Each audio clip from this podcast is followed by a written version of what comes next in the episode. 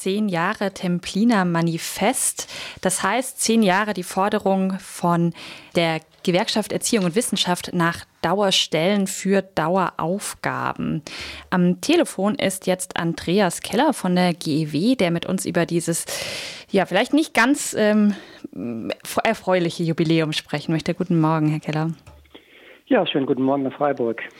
Die GEW spricht oder anlässlich dieses äh, Jubiläums von Teilerfolgen und nennt unter anderem, dass die Befristungsgründe, die es nach wie vor gibt auf den ähm, befristeten Verträgen, dass die jetzt angegeben werden müssen. Ist das denn wirklich eine Verbesserung für die wissenschaftlichen Beschäftigten an den Universitäten? Ja, es ist eigentlich sogar ein bisschen mehr. Also wir haben in der Tat jetzt in den zehn Jahren Kampagne für den Traumjob Wissenschaft, die wir mit dem Tim Binner Manifest ähm, gestartet haben 2010, einige Teilerfolge zumindest erzielt. Und das, was Sie ansprechen, ist ein gutes Beispiel. Das Wissenschaftszeitvertragsgesetz, was vor allem verantwortlich ist für den hohen Befristungsanteil an Hochschulen und Forschungseinrichtungen, auch für sehr kurze Vertragslaufzeiten, das wurde 2016 geändert, nachdem wir ganz massiv Druck gemacht hatten mit Aktionen. Und in dem Gesetz ist nun geregelt, dass man nur noch einen Zeitvertrag ähm, bekommen kann an einer Hochschule oder Forschungseinrichtung, wenn zwei Bedingungen erfüllt sind. Entweder der Vertrag dient der Qualifizierung oder er ist drittmittelfinanziert. Wenn beides nicht der Fall ist, muss der Vertrag entfristet werden. Das ist im Prinzip unser Erfolg. Aber der Pferdefuß liegt nun daran, dass ähm, es völlig unterschiedliche Vorstellungen davon gibt, was eigentlich eine Qualifizierung ist, eine wissenschaftliche Qualifizierung. Wir als GW sagen, das ist im Kern die Promotion oder nach der Promotion die Habilitation oder was Vergleichbares, was für den Hochschullehrerberuf qualifiziert. Aber die Kanzlerinnen und Kanzler der Universitäten, die sind sehr findig darin, den Qualifizierungsbegriff sehr weit, ja, man kann sagen, beliebig zu füllen. Bis hin dazu, da gibt es Beispiele, wenn jemand eine Posterpräsentation für eine wissenschaftliche Konferenz vorbereitet, dann qualifiziert er sich ja dabei. Also gut, kriegt er einen Drei-Monats-Vertrag. Und deswegen ist hier das Gesetz sozusagen nicht scharf genug. Es ist zwar reformiert worden, aber man muss diesen Qualifizierungsbegriff noch präzisieren. Das zeigt sich ja auch in den äh, Zahlen, denn nach wie vor sind fast 90 Prozent der wissenschaftlichen Angestellten an den Universitäten befristet. Das hat sich auch in den letzten Jahren nicht wirklich verändert. Ja, leider. Also nur ganz geringfügig geändert. Es ist von 90 auf 89 Prozent gesunken. Das ist natürlich nichts, was man als Erfolg verkaufen kann, sondern das ist tatsächlich vielleicht nur eine statistische Abweichung.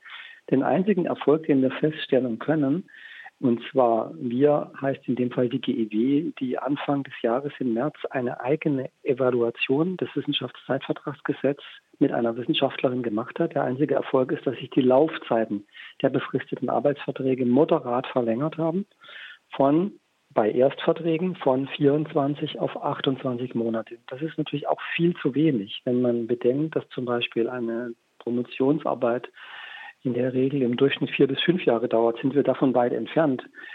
Aber das ist ein kleiner Effekt dieser Novelle. Aber auch dieses zeigt völlig deutlich, hier ist zwar der gute Wille da erkennbar gewesen beim Gesetzgeber und wir haben es auch geschafft, überhaupt die Politik dazu zu bringen, dieses Gesetz zu ändern, aber die Effekte sind zu gering, ähm, in dem Fall liegt es daran, dass der Begriff angemessen, der im Gesetz steht, also angemessene Laufzeiten, auch wieder völlig unbestimmt ist. Und eine Hochschulleitung äh, füllt ihn halt anders, als wir ihn sehen.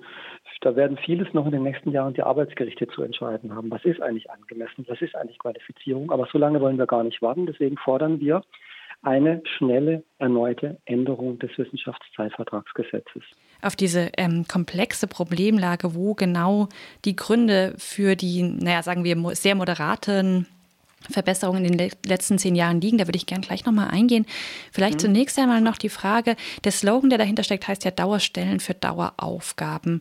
Der wird auch von manchen Unis mittlerweile gern genutzt und äh, in den Mund genommen die sich dann für ähm, entfristete Mittelbaustellen für wissenschaftliche MitarbeiterInnen loben. Ähm, wenn man genauer hinguckt, heißt es dann aber, dass das Stellen sind, auf denen 20 Semesterwochenstunden unterrichtet werden muss, also zehn Seminare, mhm. Vorlesungen, Tutorate und so weiter. Ist das denn im Sinne der Forderung der GEW? Absolut nicht. Also in der Tat ist unser Slogan Dauerstellen für Daueraufgaben. Das ist auch der Titel einer Online-Petition, die wir gestartet haben und die schon recht gut läuft. Wir haben knapp 4000 Unterschriften in wenigen Tagen bekommen. Unter www.gew.de slash Dauerstelle kann man die auch lesen und natürlich unterzeichnen. Und in dieser Petition steht nicht nur drin, dass wir mehr Dauerstellen für Daueraufgaben brauchen, das ist nämlich äh, absolut wichtig, da gibt es einen riesigen Nachholbedarf.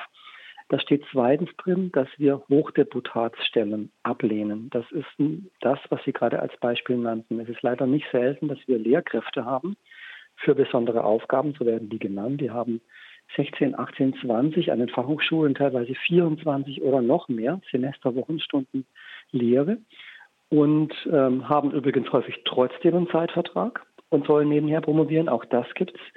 Aber selbst wenn sie einen Dauervertrag hätten, ist diese Lehrbelastung zu hoch, weil Lehre an einer Hochschule, an einer Universität, genauso wie an einer Fachhochschule, muss immer forschungsbasiert sein. Und das geht eben mit so einem hohen Lehrdeputat nicht. Und deswegen ist das also wirklich mit dem Kind mit dem Bade ausgeschüttet, wenn man so das Problem lösen will. Das steht also in unserer Petition auch ganz klar drin. Sie haben gerade schon angesprochen, dass es eine Schärfung, eine Präzisierung des Wissenschaftszeitvertragsgesetzes, ach, schwieriges Wort jedes Mal, äh, bräuchte. Das Problem ist ja aber auch ein bisschen komplexer. Ähm, einerseits bräuchte es mehr Geld, mehr Grundfinanzierung für die Universitäten. Andererseits müssten die Universitäten aber auch willens sein, Stellen ja, zu verstetigen. An welchen Punkten ist denn, hakt es denn gerade im Moment nach zehn Jahren Kampagne? Ja, Sie haben es eigentlich gerade schon angedeutet, dass wir ganz verschiedene Ebenen haben. Das ist dann das Schwierige auch in dem Prozess. Es gibt nicht eine Stelle, wo man einfach nur eine Mehrheit kriegen muss und dann wird was beschlossen und dann haben wir die Dauerstellen, sondern es sind ganz viele Verantwortliche. Die Hochschulen und auch Forschungseinrichtungen selbst, die haben eine riesige Autonomie in Deutschland bekommen, in fast allen Bundesländern und auch die Forschungseinrichtungen.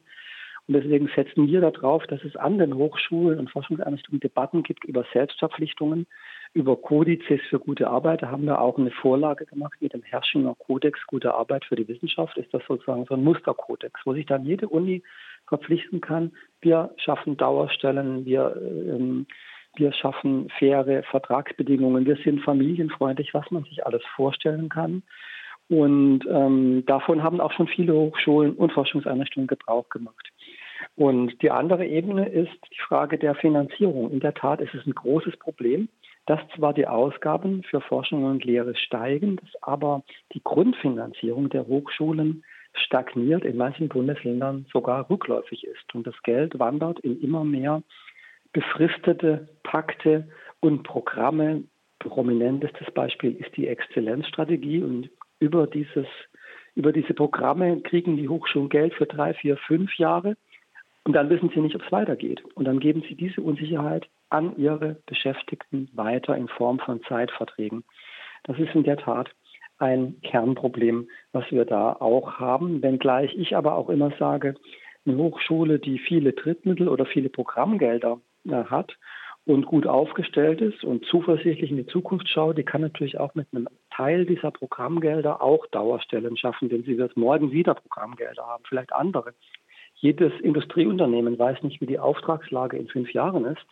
Und trotzdem kommt es nicht auf die Idee, nur noch befristet die Leute anzustellen. Und so ein Umdenken brauchen wir auch bei den Hochschulen und Forschungseinrichtungen.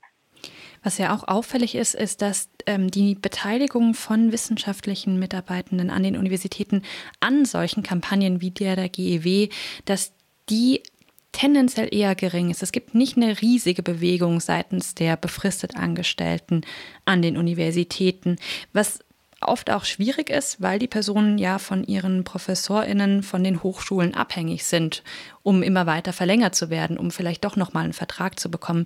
Das ist ein Dilemma, das lässt sich vermutlich seitens der Gewerkschaft schlecht lösen. Aber gibt es da Ansätze, mehr Leute einzubinden?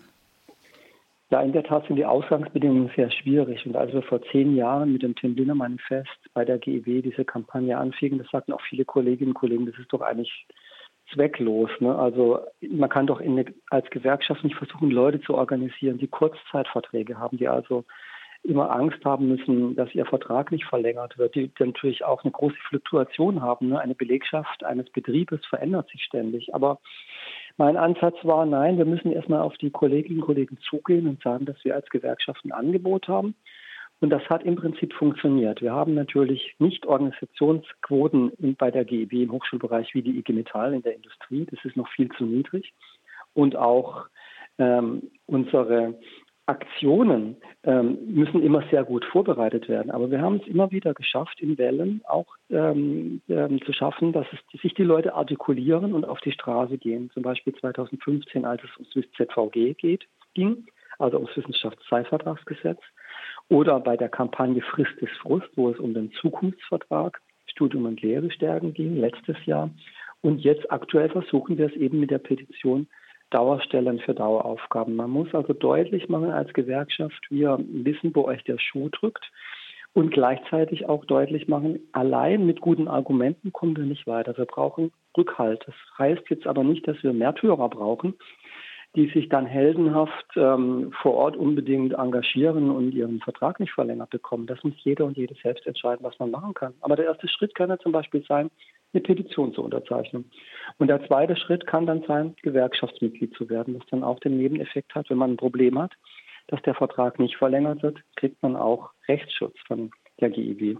Und deswegen setze ich da auf kleine Schritte. Wir werden da nicht über Nacht ähm, Wunder erleben. Also unsere Bäume wachsen nicht über den Himmel. Das ist ein langer Atem, den wir brauchen. Den haben wir seit zehn Jahren, aber die Fortschritte sind erkennbar. Das sagt Andreas Keller von der Gewerkschaft Erziehung und Wissenschaft anlässlich des Jubiläums des Templiner Manifests, das die Wissenschaft in einen Traumjob verwandeln will und Befristung möglichst abschaffen will, wo immer es geht. Vielen Dank für das Gespräch. Ich danke Ihnen.